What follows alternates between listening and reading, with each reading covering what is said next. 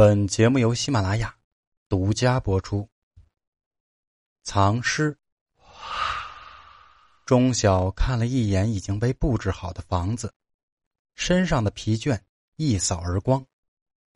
送走了公司里帮忙搬家的同事，他倒了一杯水，坐在沙发上，开始规划自己以后的新生活。在这座城市奋斗了八年。今天终于可以真正的摆脱租房的日子了。是的，他买了一套房子，而且还是三室两厅的大房子。虽然每个月都要还房贷，但是想着再过几年，等自己积蓄再多一点，工资再高一点，到时把父母接过来一起生活，喝在嘴里的自来水，也会变得格外甘甜吧。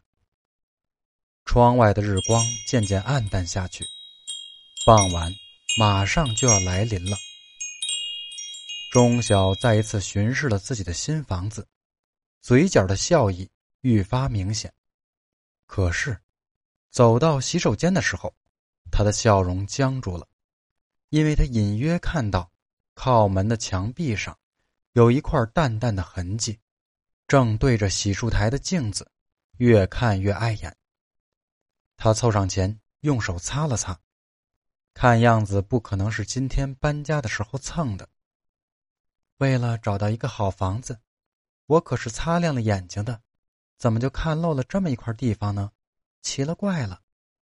他嘟了嘟嘴，自言自语的摇了摇头，便转身离开去准备晚餐了。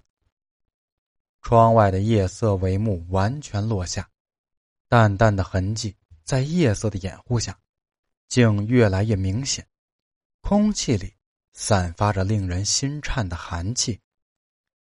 此刻在厨房忙活的钟晓，不禁打了个冷战。简单的吃过晚餐，钟晓钻进了卫生间，打算洗个澡，再好好的睡一觉。正欢乐的洗漱着，他突然有种被人窥视的感觉，他转过头。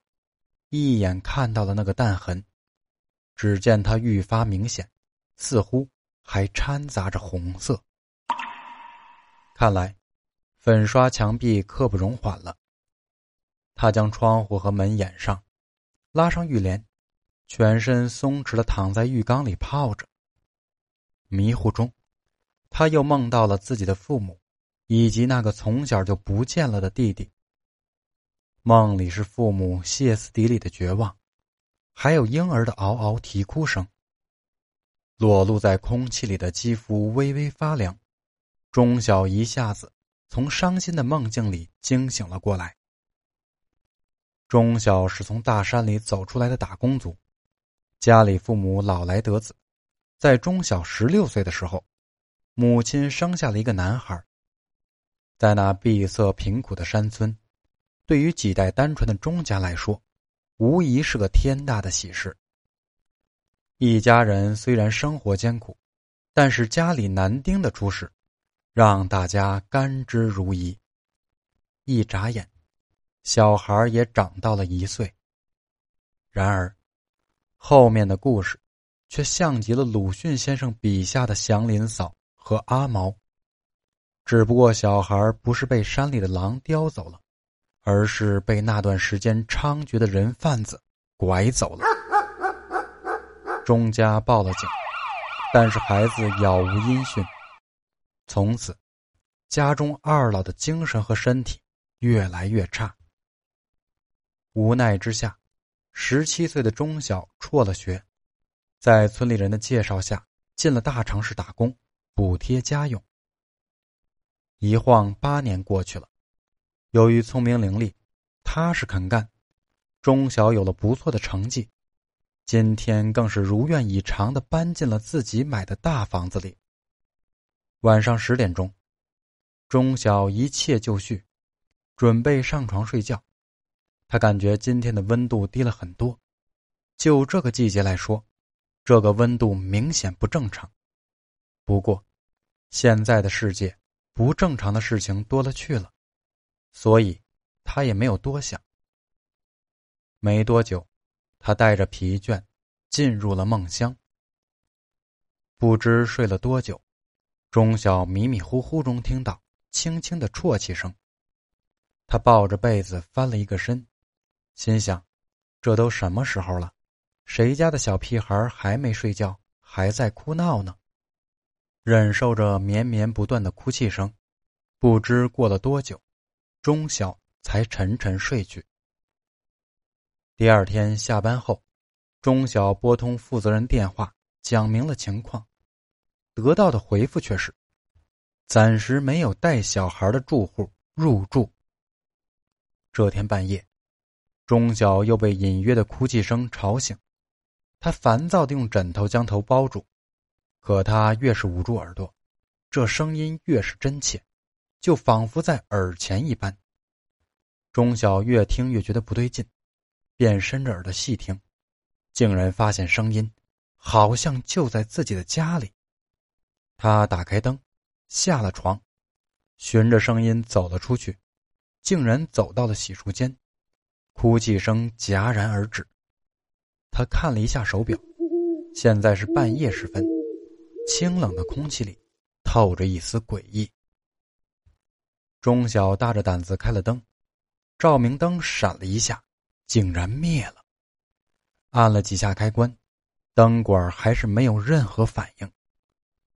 钟晓心下害怕，想退出洗手间，可是眼睛却瞥到了镜子里恐怖的一幕。墙壁上淡淡的痕迹越来越明显，渐渐的显示出一个血色的人形印记。印记越来越浓，像是有什么东西要从里边挣脱出来。此时的钟晓惊恐万分，他想跑。但是他的腿脚动不了，就连喉咙也发不出声音。他紧紧的闭上眼睛，感觉自己已经快要不能呼吸了。空气越来越凉，他一个劲儿的哆嗦着，双腿发软，几乎站立不稳。呜呜呜，那连续的哭声又出现了，可怕的是，声音就在耳边。姐姐，请帮帮我，我在墙里，我好难受啊！请放我出去，一定要帮帮我。话音落下，照明灯啪的一声亮了起来。等了很长的时间，钟晓才慢慢睁开了眼睛。身边没有莫名其妙的东西，他长长的舒了一口气。动了动已经发麻的手脚。不管三七二十一，钟晓立马回房，拿起手机，拨打了报警电话。他当然不会傻到说自己碰到那东西了，只是声称自己的房间可能藏有尸体。由于事件的不确定性，警方要第二天早上才过来勘察现场。钟晓放下电话。大脑飞速运转，想着事情的前前后后，又是一夜无眠。翌日，警察在洗漱间的弹痕处，挖出了一具水泥浇灌的男性尸体。警方初步怀疑，这具年幼的尸体，就是两年前报失踪案的广建集团老板的七岁独子秦钟。随即。警方传召了广建集团老板秦月与他的妻子周燕进行盘问。面对被清理出来的尸体照片，周燕身体明显一怔，几秒钟后，掩面痛哭起来。夫妻双方在隔离的询问审讯之下，口供一致，一起长达两年的失踪案，终于可以结案了。但是真相。却如此的让人不敢相信。原来，当年秦月与周燕在争吵的过程中，不小心推搡到了秦钟，小家伙的头磕在了玻璃茶几的一个角上，流了一地的血。二人见状便慌了神儿，于是再三思考之后，两人谁也不想承担误杀的罪责，竟然丧尽天良的将不明死活的孩子带到了。正在建设的大厦工地，把他挤在了墙壁里，用水泥浇筑。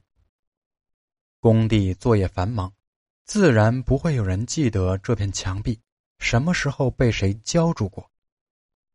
真相大白，有人想问：自己的孩子怎么忍心呢？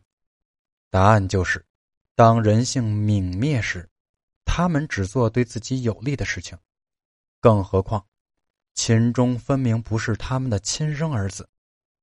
他们夫妻二人皆不能生育，所以只能从人贩子手里。高价买了一个小孩。如今，秦钟已经脱离了牢笼，而秦月夫妇则因报应被困入牢笼，遭受着身体上的束缚与精神上的折磨。钟晓本来可以换一套房子的，但是他没有换。在听过这个可怜孩子遭遇之后，他竟然不再害怕了。或许，他隐约把他当成了从小。被拐卖的弟弟吧。钟晓做了一个决定，将房子重新粉刷一遍之后，马上把老家的父母接过来。不管弟弟是否找得到，他都要代替弟弟，好好照顾二老。